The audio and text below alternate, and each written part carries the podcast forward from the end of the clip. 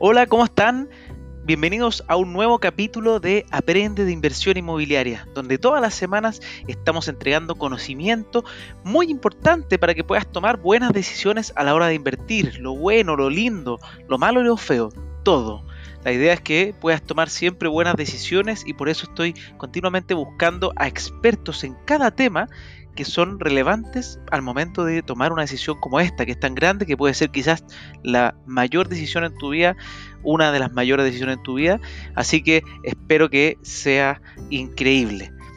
Y ahora, eh, además los invito a que me sigan en las redes sociales, en Instagram por francisco.ackerman o en LinkedIn. Y nos vemos y espero que les guste mucho este capítulo. Hoy día estamos con Rodrigo que vamos a dejar que se presente, pero antes me gustaría decirte en cuál es su expertise. Él tiene varias cosillas, pero dentro de ellas es muy fuerte en el mundo del corretaje y la administración de propiedades, además de ser un desarrollador inmobiliario. Él nos va a contar un poco qué significa esto de, de, hacer un corretaje correcto, de tener una administración correcta, porque obviamente es importante que tú sepas que cómo puedes administrar tus propiedades de, de manera personal pero también, ¿qué implica eso? ¿Cuáles son los costos de hacerlo por tu cuenta? Así que damos una más gran bienvenida. Hola Rodrigo, ¿cómo estás? Hola Francisco, muchas gracias. Yo soy Rodrigo Jaime de Propiedades Alejandro Jaime y Asociados.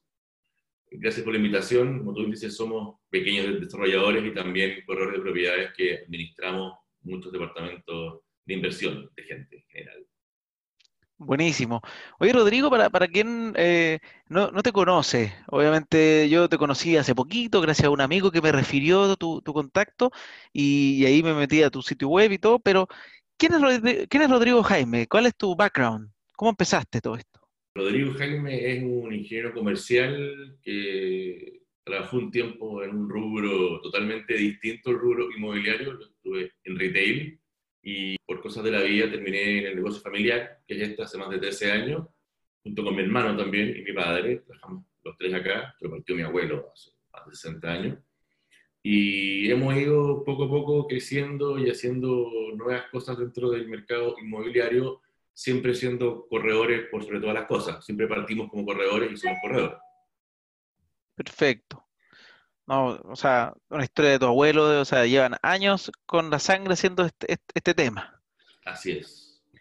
Oye, y, si te tengo que hacer la, pregunta básica primera, que es, eh, ¿qué implica hacer corretaje de propiedades? ¿Qué implica, cuál es el trabajo que hay detrás? ¿Por qué una persona, cómo lo puede hacer por su cuenta y qué cosas tiene que tener en cuenta? Y por eso también la importancia y el valor de, a veces contratar a un experto que lo haga por uno. La gente eh, piensa muchas veces que el corredor de propiedades es un mostrador de propiedades. Y lo que no entienden es que uno da un servicio, lo que uno vende es confianza. Quien me da su departamento para que yo le haga la gestión de intermediación, ya sea de venta o arriendo y de administración en este caso, es un servicio que estoy dando y tengo que preocuparme de velar por los intereses de ese propietario y no por los míos. ¿Qué quiere decir eso? Yo no puedo llegar y arrendar una propiedad porque quiero cobrar mi horario de corredor que sea el mes más IVA, el 2%, acá lo fundamental, más que arrendar rápido muchas veces, es arrendar bien. ¿Qué quiere decir arrendar bien? Arrendar a alguien que sea solvente, con buenos antecedentes, que me calce un poco el prospecto del arrendatario, ya sea por la cantidad de gente que va a vivir, por mascotas, eh, o que algo no te cuadre, por ejemplo, que alguien tenga un sueldo muy alto y arrende una propiedad muy barata, es poco usual, no es para él, es para el amigo que tiene antecedentes comerciales o para un tercero. Entonces, hay cosas que tener siempre en claro, también tener siempre un codeudor. Es clave tener un codeudor que también cumple los mismos requisitos de solvencia de, que quien, arrienda, cosa que el día, ante una eventualidad, uno puede llamar a una segunda persona que también califica y tiene antecedentes y un respaldo para poder eh, responder ante un eventual problema de pago o la propiedad misma. Súper bien eso. Ahí la, la otra vez estuve en, en un podcast que hice con Salvador Macluf, un abogado inmobiliario, y ahí me comentaba la importancia y la diferencia también entre codeudor y aval, que al final el codeudor tiende a ser una, una mejor herramienta tenerla en el contrato, porque el codeudor tú puedes ir al mismo tiempo que al deudor en caso de no pago, versus el aval, que tú tienes que esperar que pase en el fondo, primero tienes que cobrarle al, al deudor, y si este no paga por un, ahí vas al aval, el codeudor queda en paralelo. O sea, de, de, hecho se llama comúnmente aval, pero la figura legal es codeudor y fiador solidario. Perfecto. Y se hace responsable, igual que el arrendatario, de todas las cosas. Entonces, por ejemplo, en mi rol como administrador, me toca el rol de cobranza, es muy común en un administrador de propiedades. Y cuando eventualmente, ya después de un rato de desgaste, uno no puede ubicar al arrendatario para que se ponga al día, eh, reparte, vea qué pasa. Un plan B es llamar al codeudor, que también firmó el contrato y se hace responsable al igual, al mismo título que el arrendatario, de pagar el arriendo. Y una forma también de tener una reacción de parte de quien arrienda y conseguir una mejor respuesta a tu inversión inmobiliaria. Perfecto, súper buen dato. Y en el mundo de la, de la administración, porque este en el mundo del corretaje, perfecto, la administración, ¿cuáles son como los tips que tú ves que, que una persona tiene que conocer? ¿Qué, qué significa este, este, seguimiento mensual? ¿Es, ¿Es, solamente que uno siempre tiende a, a pensar que es so, solamente la gestión de cobranza, como decías tú? Pero ¿qué, qué, va, qué hay más allá? ¿Qué, ¿Qué, hay más atrás de eso? ¿Uno va, visita las propiedades? ¿Qué, ¿Cuáles son los tips que tiene que ver? Parte con un arriendo y con un buen contrato con todos los puntos donde quede protegido el arrendador, el dueño, en este caso nosotros lo hacemos de arrendadores como administradores, y también que bien establecidos los puntos que el contrato establece en caso de incumplimiento. ¿verdad? El contrato, después viene el inventario. Un inventario es tan importante como el contrato. Porque el día que ¿Inventario de, la, de las cosas de adentro del departamento? Del estado de las cosas adentro. Ah, del estado. De se arrendan vacías las propiedades en el 99,9% de los casos, pero tienen interruptores, tienen luces, tienen enchufes, tienen piso flotante que está en buenas malas condiciones, tienen, eh, por ejemplo, la, están recién pintados usualmente con aseo hecho. Entonces, más allá de escribir en un papel el estado de la propiedad, nosotros muchas veces incorporamos un inventario digital. Cosa de después, cuando cobramos la garantía para hacer los arreglos que corresponde, tengamos el respaldo de decir, ojo, la propiedad de la entregué así, y mira cómo está. El piso y acá está tu firma, en el fondo, acá está tu, tu, respaldo que tú el papel recibiste. Que está, exactamente. Y también mes a mes es muy importante, o sea, también en el contrato hay que, eh, antes de arrendar, bloquear los servicios en el departamento o propiedad. ¿Qué quiere decir bloquear los servicios? Bloquear los convenios de servicio. Yo no quiero que si un arrendatario tiene deuda de luz en una propiedad que se la rienda, repacte la deuda en 12, 18 meses y se manda a cambiar a los 6, por ejemplo. O no quiero que compre un equipo de calefacción, lo instale en el departamento, lo pague en 18 cuotas con la cuenta corriente de luz y se vaya también a los 6 meses. Entonces, un tip muy interesante es bloquear las cuentas de luz, de agua y gas cosa de evitar convenios de pago para no acumular deudas, por ejemplo. También, al mismo tiempo, evitar la compra de cosas necesarias a través de estas compañías de servicios. Súper interesante ese dato, ese no, lo, ese no, lo, conocía. Es clave ese dato, o sea, eh, me ha pasado porque uno, ah, cuenta de luz al día, claro, pero hay un convenio por 500 mil pesos, pagaderos en, no sé, 18, 12 cuotas, es un problema. O un tipo compró un equipo de aire acondicionado o de calefacción espectacular para la casa, con convenio de luz, pero el convenio de luz es del departamento, que es inherente al propietario, no a quien arrienda, no al arrendatario, al arrendador. Entonces, es un factor muy importante tener en cuenta. Lo otro también es mantener un control cercano de los gastos comunes.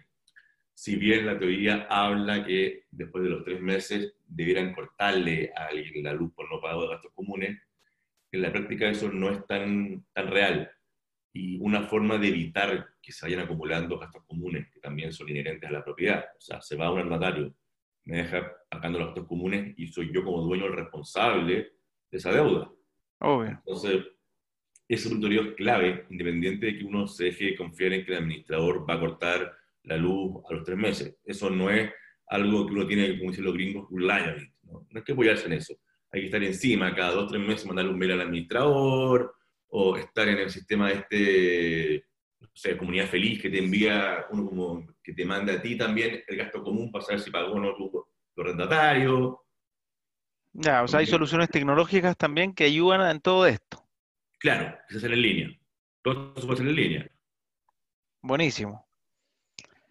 Y, y el eh, tema tanto, del, tanto de- las cuentas de luz como las cuentas de agua, de gas, un arrendatario puede, un arrendador, perdón, un dueño puede monitorearlas online con números de clientes. Con el puro número de clientes uno puede saber cómo está el estado de una cuenta. Por ejemplo. Perfecto, perfecto. Oye, no, eh, son tips súper, súper interesantes. Y, una pregunta, y ya para, entrar como, como a casuísticas que de repente son entretenidas, ¿cuál, cuáles son casos que te han tocado que tú, tú, tú podrías decir en tu experiencia, por no tener un contrato certero puede pasar esto, por no tener este seguimiento pasó esto, porque me imagino que todas las cosas que se han creado para, para que, que son finalmente estos tips para elegir a un buen arrendatario, nacieron de algo. Y ese algo sería entretenido contar alguna experiencia quizá de, de- de cosas que han ocurrido que, que sería bueno evitarlas. Al final eh, eh, la idea es aprender del conocimiento ajeno. Mira, acá, a mi gusto, el principal error es que uno como corredor puede filtrar, sugerir, pero quien decide quién arrienda o no arrienda es el dueño, finalmente, en la mayoría de los casos. Me ha tocado que gente dice, mira, yo no voy a dar codador solidario, pero te voy a pagar el año por adelantado.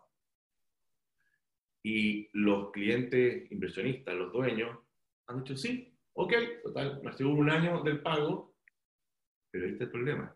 ¿Qué pasa después del año? El tipo no paga, porque en general uno permanece más de 12 meses en una propiedad de este tipo. Si después de 12 meses no paga, no paga la luz, o hizo, destruyó el departamento, no tengo a alguien más a quien acudir.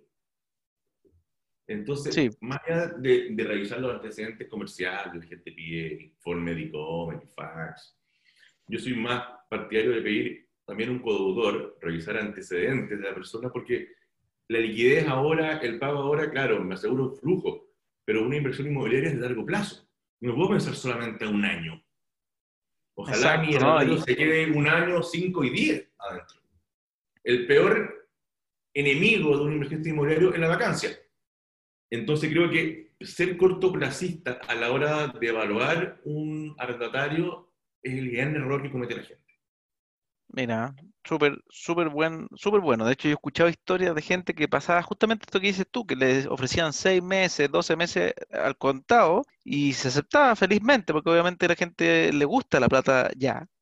No, no, no, no la piensa en largo plazo y después ocurría que, que en verdad es raro que alguien, o sea, yo si voy a arrendar y sé que toda la oferta de toda la oferta del mercado me acepta pagar mensualmente, ¿por qué yo tendría que adelantar plata?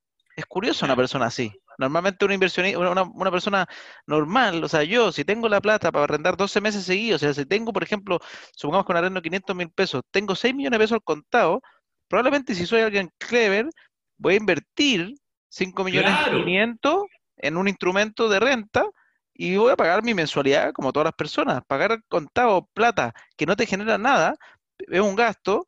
es perder y- liquidez. Exacto, y, y ese cuento de no es que lo hago porque soy desordenado, es raro. También me, me- parece muy, muy acertado lo que dices, que eh, cuando alguien te, te ofrece plata rápida es como casi lo mismo que cuando te ofrecen compre 20 propiedades de manera fantástica que son, que son mágicas. Eh, Claro, casi el mismo argumento, y rentan un porcentaje sobre mercado. Raro. Mira, sí, Ahora, y un tip también importante, eh, yo en el tema del DICOM no soy muy amigo, estoy más partidario de revisar el Poder Judicial. Todo el mundo puede tener una pequeña demanda por allá o por acá. Lo importante es revisar que no tengan demandas por arrendamiento o no pago de arriendo. ¿Y uno puede exigir eso? ¿Es, es viable? No, ¿Es legal? Público, es público. Ah, es público, mira, Eh, uno Ahí me siento un ignorante. poderjudicial.cl ¿ya? Para el caso de las personas naturales, uno tiene que buscar por nombre y apellido. Es más difícil, porque, claro, un apellido muy común, un, un Pérez Pérez, por ejemplo, van a haber mucho. Pero en general uno busca y busca por los dos apellidos y aparecen. Uno encuentra demandas, cosas de gente, cosas de poner en el Poder Judicial por nombre y te aparecen. En Tribunal Civil, por supuesto, lo que uno puede buscar por nombre en el Poder Judicial y saber ver el texto de las demandas que ha tenido alguien, tú, yo, cualquier persona, esto es algo público, ¿ah? no se paga, uno entra en el poderjudicial.cl y puede acceder a esa información. Y así uno puede ver quién te arrienda. Es entendible que cualquiera tenga una demanda. Es súper válido. El tema es que a mí no me gustaría arrendarle a alguien mi propiedad que tenga una demanda por no pago de arriendo. Por ejemplo.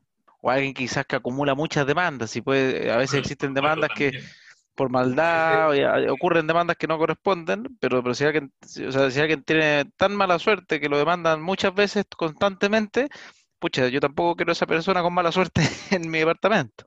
Y más aún, si esas demandas no se publicaron, va a tener un informe comercial de muy buen nivel y puede estar lleno de demandas también. O sea, el Poder Judicial para mí es una herramienta tan o más importante que un informe comercial.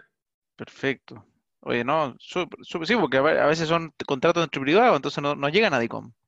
Claro, no llegan a DICOM y, demandan directamente y la gente no publica en DICOM. Dice, el contrato original no tiene una cláusula, no es tan fácil llegar y publicar a alguien en DICOM. Ese es un punto que nosotros incluimos en los contratos. Yo, en el contrato de arriendo, le, le queda expresamente la autorización para publicar en el boletín de morosidad quien no pague el arriendo. Tremendo.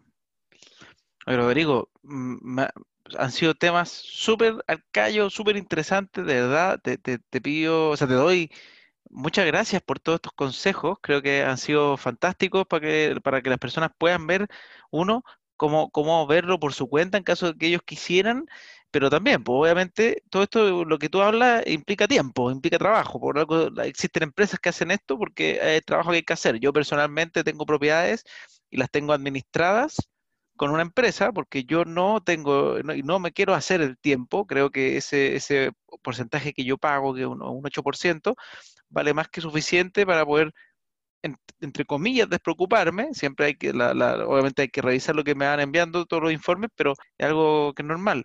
En tu, a tu parecer, las empresas de administración buenas, sólidas, ¿cuál es un rango de cobro también? Porque me imagino que está lleno de empresas de corretaje, así como existen infinitos brokers inmobiliarios también. Eh, el mundo del corretaje de administración es parecido, que es con pocas barreras de entrada y... Hay muchas coronas chicas con, claro, 5, 6, 7 propiedades que administran. 20, algunas máximo, chiquititas. Hay muchas. Si tú pudieras dar unos tips, oye, ¿cómo elegir un buen administrador? ¿Cuál es, para terminar con eso, ¿cuáles son tus tips de, oye, cómo elegir un buen administrador? Ojalá que sea un administrador que tenga montada la máquina, que tenga la expertise y sepa lo que está haciendo. O sea, que sea un administrador realmente dedicado a administrar, no alguien que tiene eh, que, se dedica a esto de forma amateur. ¿A qué me refiero con amateur? Alguien que partió por esto por circunstancias de la vida. Yo, yo creo que una administradora de propiedades establecida como administradora, con cobranza, con departamento, con gente, con un staff de gente que haga los arreglos, de mantenciones, ejecutivos que atiendan a los clientes que están arrendando papeles, sabes que tengo una gotera, tengo una fuga de gas, que es una emergencia.